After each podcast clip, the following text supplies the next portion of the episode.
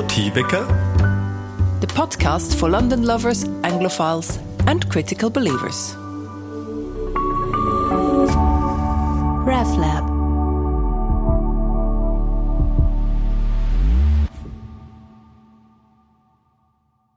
Welcome to today's episode. Hello, Laurin. Hi. Good to see you. And you took me on a walk today along the Thames. It's a uh-huh. beautiful day. We are lucky. We saw the HM Belfast, which is the big warship, and is open as a museum today. And then on the other side of the Thames, we saw the city of London, the mm-hmm. high-rise building, the famous buildings, and then the very old Tower of London, and then this most amazing view, the perhaps most iconic building, the Tower Bridge. I think it's the most beautiful of all bridges. Is it your it's favorite? It's so stunning. I think it's incredible. And it still opens, do you know? You know, Well, it's yeah. a suspension bridge, and like every once or twice a day, when there's a ship coming through that has, uh, you know, is too big to fit under it, they open it, and the whole traffic has to stop. Yeah, I was once on a boat when it uh, when we when you're kind of Oh, on a- really? yeah on a boat trip with the um, that was actually with the City Swiss Club. They have a, a ball yeah. on a boat Yeah. every other year, Right. and then you, when you are like on a on a boat on a kind of party boat, the bridge opens in front of you. Yeah, so does that. So now we are here in a kind of little corner, some couple streets, Mm-hmm. um, some beautiful buildings, and and these buildings have quite special names. We are just here in front of the Cardamom Building, and it also has a Fennel apartment. Yeah, yeah. And there is a sign that leads us to the Jasmine Building. What, what, where are we? The names of these houses is explained because we are in the the old neighborhood called Shad Thames, where all the docks and wharves and all the warehouses used to be. Well, they are still here, but they're not warehouses anymore. Where all the, the whole trade from all around the world, from the colonies of, of the UK, came in here. And um, this, what we are currently at, the Butler's Wharf, is the is the largest warehouse complex in the whole UK.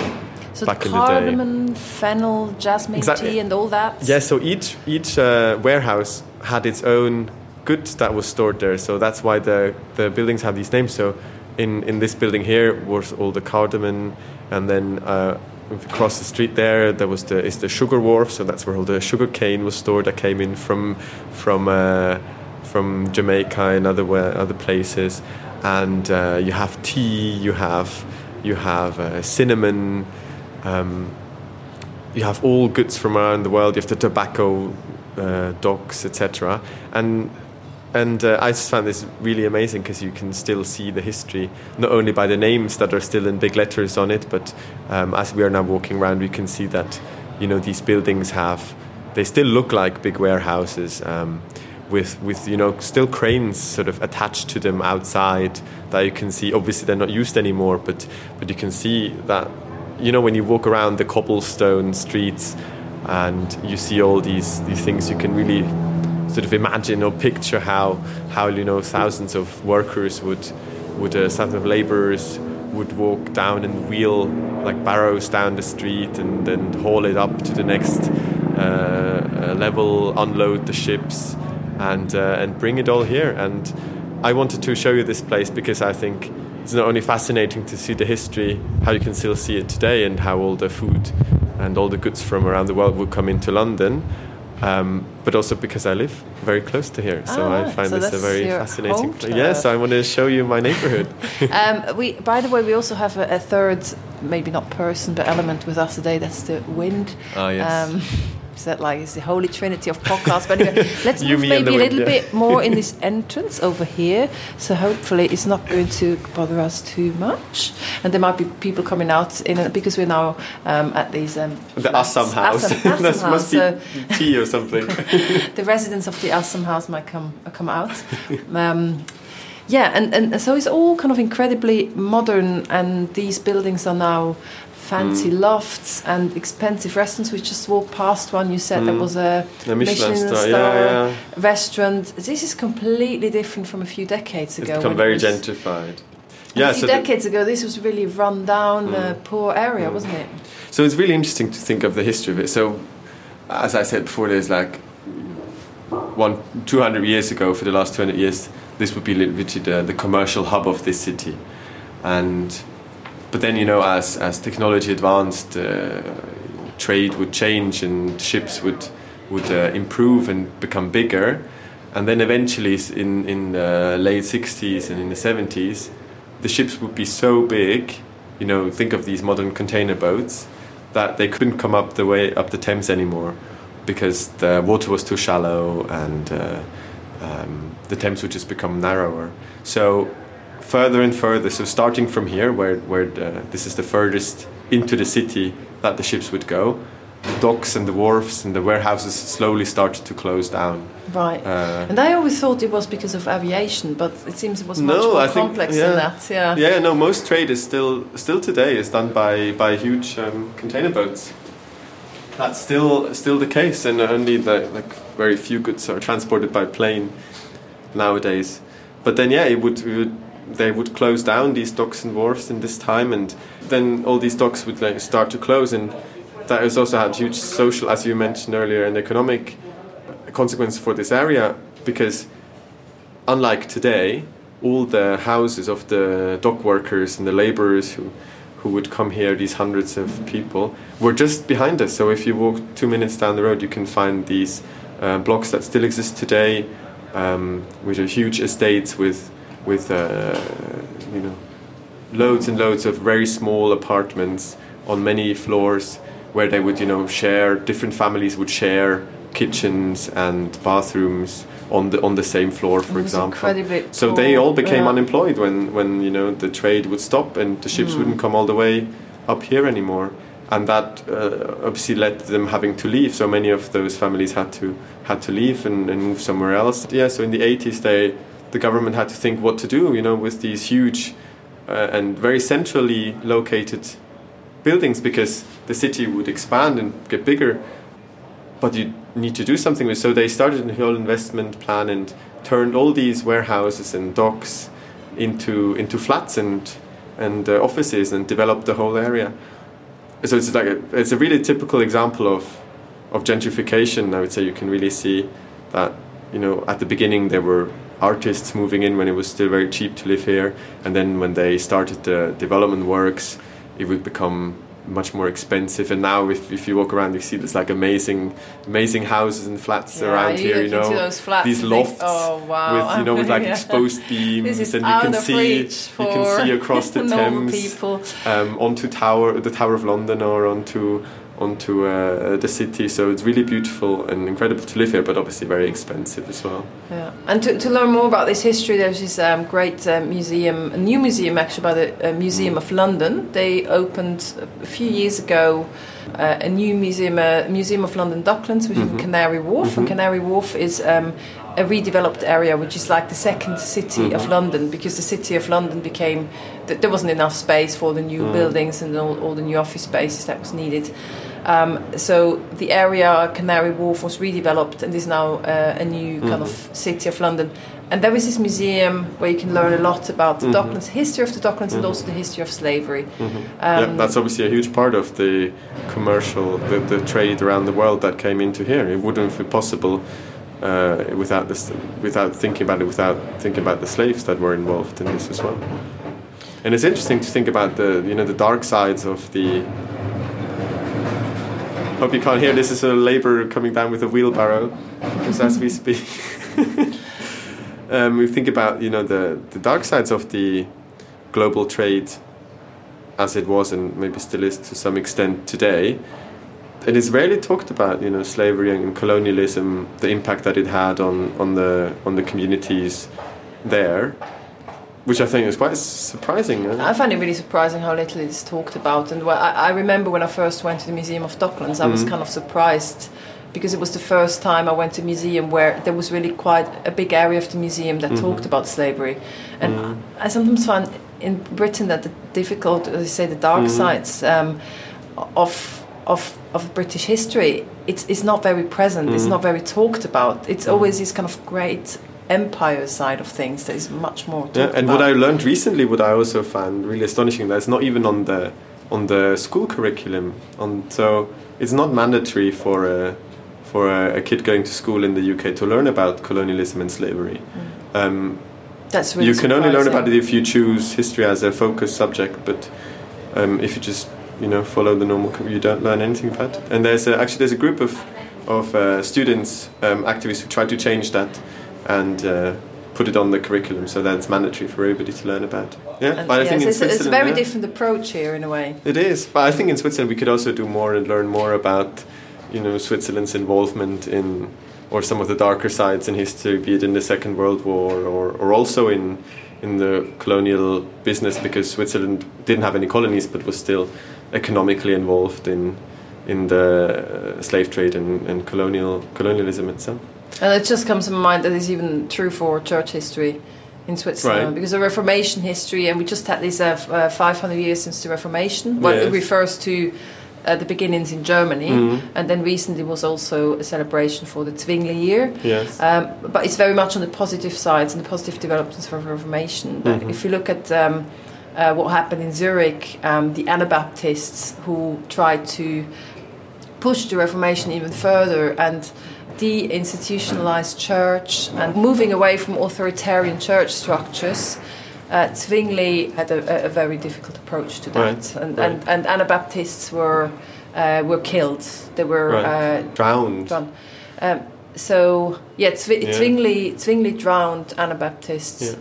In the Yeah. Limmat, Wow. and Yeah, it was only just this. very recently that this uh, that there has been a kind of an effort for to look into this Mhm. side of the Reformation and also um, some commemorations. For, for these events during the Mhm. Reformation in Switzerland, so this is Mhm. also very true for church history. There are Yeah. always um, sides of uh, Mhm. we, we always have to look at for, at Mhm. history from different angles, and these blind spots are so important. Yeah, absolutely. And I think yeah, education plays a huge role in this, of course. And then museums, you know, can teach a lot as well.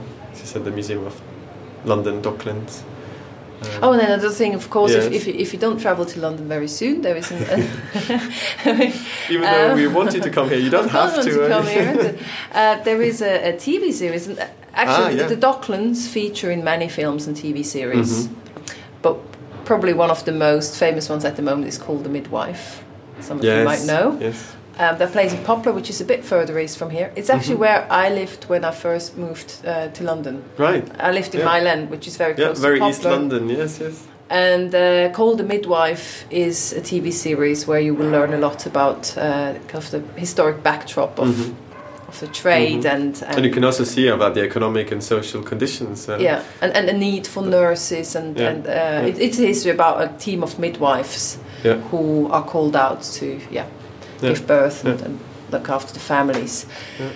Um, so it's it's an interesting one. It's also easy easy to watch, but I think it's Mhm. historically quite accurate Mhm. and informative as well. Mhm. And uh, yeah, I, I did I did like it around here very much when I when I used to live here. I when I first moved to London, Mhm. my now husband lived in in Bethnal Green, Mhm. and then we lived together in Mile End Mhm. in a little shared flat, which is uh, not far from the Thames near Victoria Park. Yes, I know the And- area. yeah. Because my girlfriend grew up there as well. Oh right, So I've been there many times. she's a real Londoner. Yeah.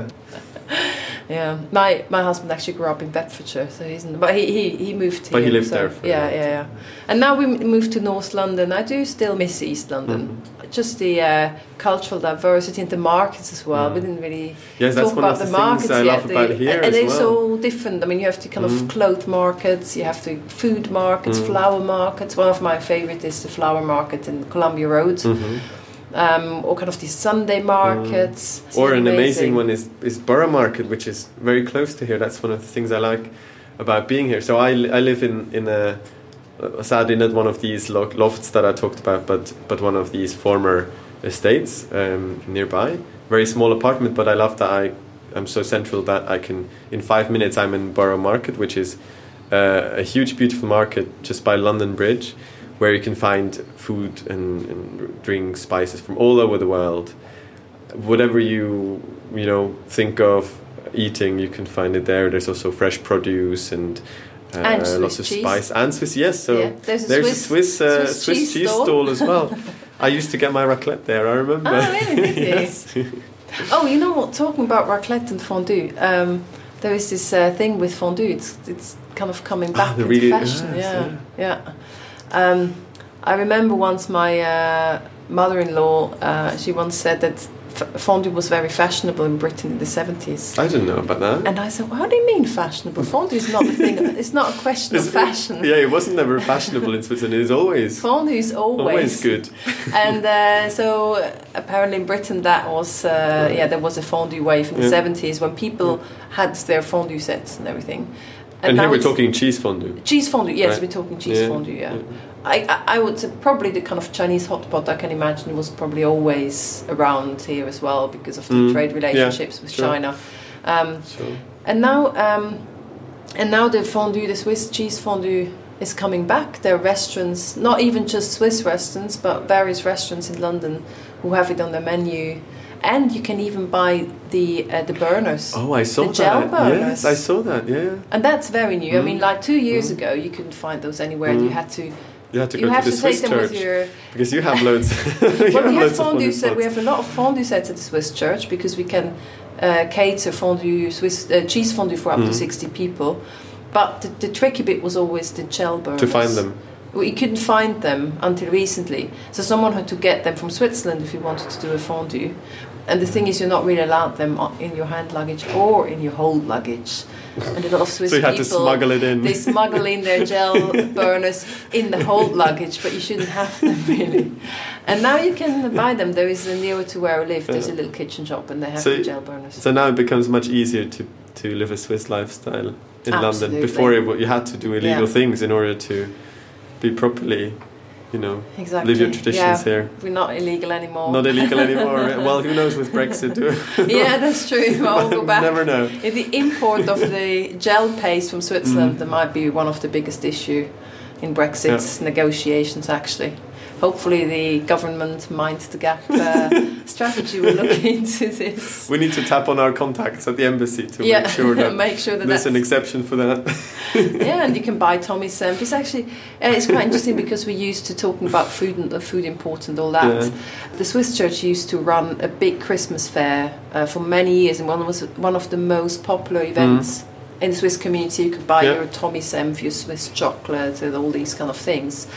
And then when I first began my work as a vicar. I continued that Christmas fair, Mm. but it wasn't all that popular anymore, and it was a, it was just, it was a lot of work to get it going. Right. But less and less people came, and the Right. reason is, of course, you find these things now in shops. I mean, Mm. I think Sainsbury's has Thomy Senf, I think. Sainsbury's is one of the big supermarkets well, for those yeah. who know. And then the other supermarket chain, Waitrose, they have fondue. You can now buy fondue, Emmi fondue at Right. Waitrose. So I think it's just there was no need anymore for people Yeah. to come to the Swiss Church Christmas Fair to Yeah, buy yeah. these things, and that was very different a few decades ago. So we, we, we stopped that Christmas fair, and obviously you can you can order everything online nowadays. Yeah, But you still do the fundings. we still yeah actually yeah we we we still trying to do it. It became harder to run it because obviously it needs people because our congregation is getting older, Mm. and people who commit to run events is very easy. It's not Mhm. very easy to find, Mm. and obviously yeah. Um, so we have to see how Mm. yeah, but we yeah we, we do still do our fondue evenings. I think also that's I've been where to we one. met. Yeah, well, I'm not sure. I Oh, could, could have been the first time, but I definitely, yeah, I've definitely been to fondue night at the Yeah. Swiss church before. One It's possible. times, yeah. So yeah, Many moons ago. if you want to uh, bring something from Switzerland to your Swiss friends here in London, fondue gel paste yeah, but it's a good thing. you might need to smuggle it, so but beware. yeah, make we, sure we're not it's not in your encouraging. hand luggage. Uh, you know, we're not no, encouraging no. illegal things. No, we don't encourage Just that. you're self-responsible for your. We didn't say anything. Yeah, we just Well, great. Let's go and let's go out- back to the yeah. Thames and enjoy the wind. go to Borough Market, find some some proper So, Swiss cheese. there. Yes, let's do that. let's do that.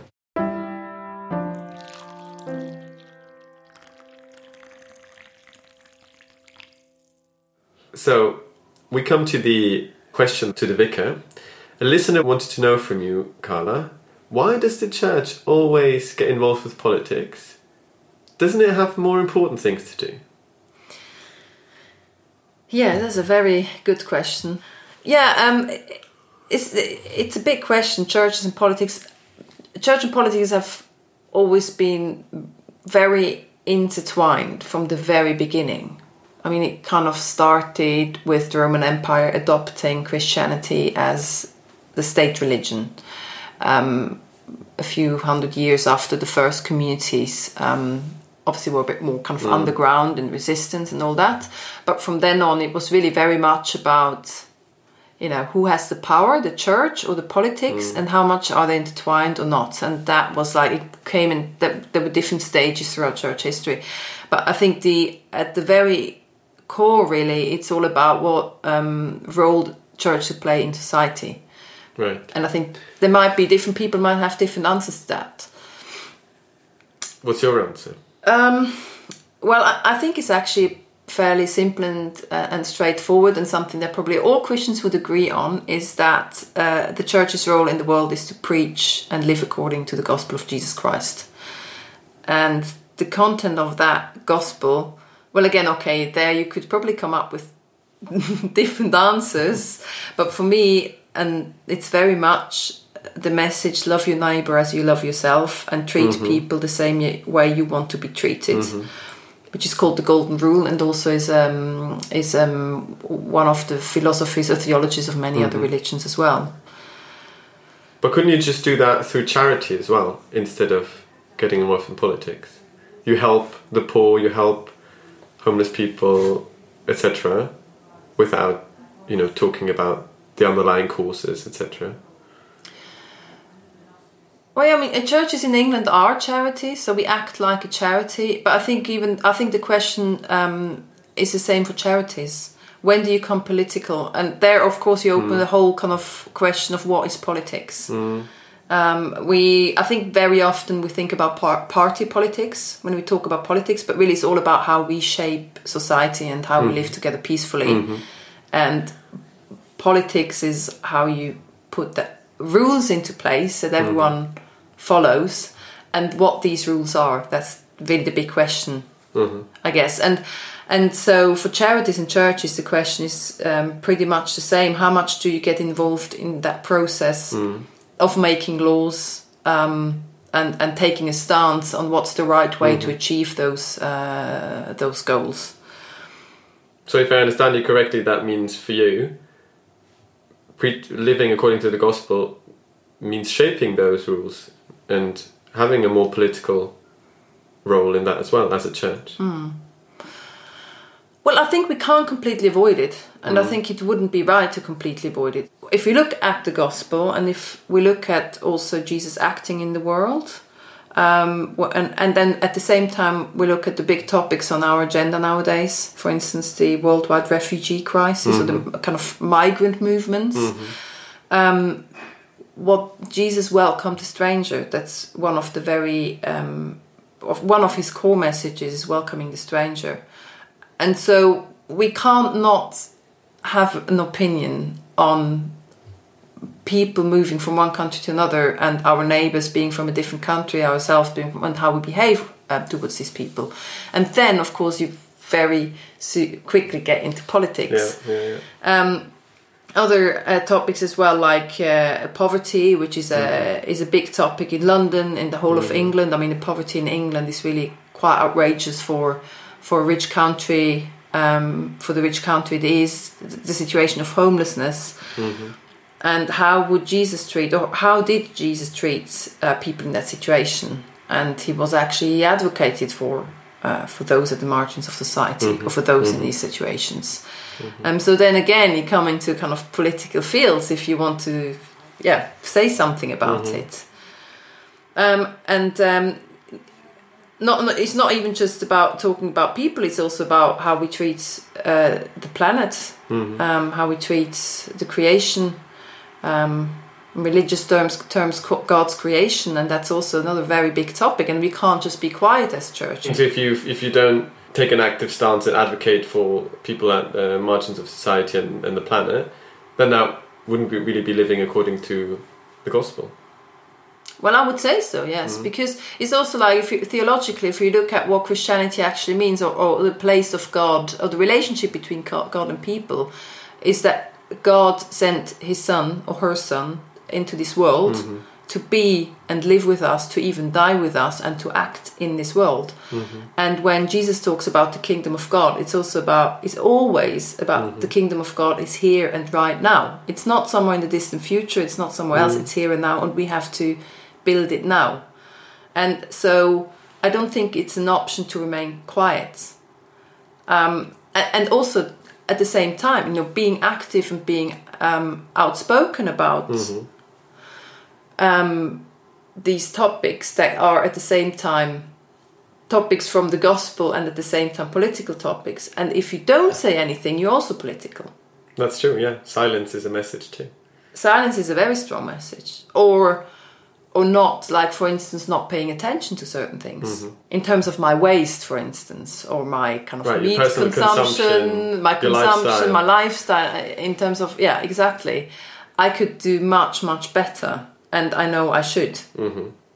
and not doing that is also political it's oh political or it's kind of you should it's i think these individual actions we take or the change of lifestyle that many people now start to do um, they are also political and it's very important we do that And where do you draw the line? Do you so do you when you say you advocate for certain topics? Does that mean in elections, in votations, you say what you would vote for? You try to bring a message across and get others to vote the same way, or where do you draw the line? um, i do i don't say that ever in sermons because i don't think sunday service is place for that Right. On Sundays, I preach the gospel, and as I said, when you preach the gospel, then sometimes, not always, the topics you preach or the texts that come up, of course, have like can be very closely related to current um, political affairs, and sometimes they're not. So it can be both. But I think it's important that we don't let what we preach on Sunday should be relevant for people's lives, but not necessarily always respond to current affair topics. Because people who sit in your congregation, Right. they have all kind of struggles in their lives, and it's not always about that. Right. But it should always be uh, relevant, and it should always be critical. Um, but they can be in, ma- in, in many different in many different fields. But I do I do share my political views, and I do feel that they are. Um, you know, closely linked with my Christian faith as well. But then my political opponents, who might have very different stance politically, and are Christians as well, Yeah, they yeah. say the same, Right. and Yeah, that's yeah. the problem. that makes it So, yeah, they just they, they have kind of different. The one one thing is what like the values. You might share the values with people, like the Christian values, uh, these kind of basic message from the gospel, but then in um, in real life or how you implement that into law really and how Yeah. you implement that in, in the, on the political scale you might have very different answers and the problem is like then when it comes to these very practi- practical opinions you can't find the answer in the gospel you just find the kind of the core ethical principle and how you translate that. how you translate that into today Yeah. that's you got a big range another of matter opinion. yeah And my role is also to make sure that the whole question is answered. So there's a second part to the question is um, doesn't church have some better things to do, more important things to do, other than being involved in politics? And there I would say no, because this is exactly what the church should do preach and mm-hmm. live in this world mm-hmm. and build the kingdom of God mm-hmm. in this world, in our communities, and in our neighborhoods. And that is political.